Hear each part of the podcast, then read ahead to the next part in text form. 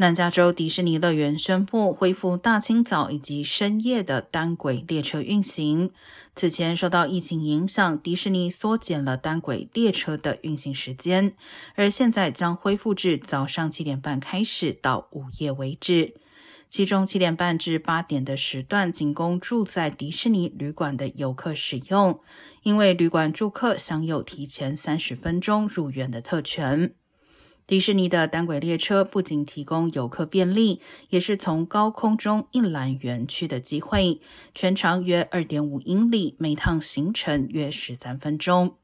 根据疫情后的规定，游客在 Downtown Disney 站点上车时，需出示当天预约成功的入园门票。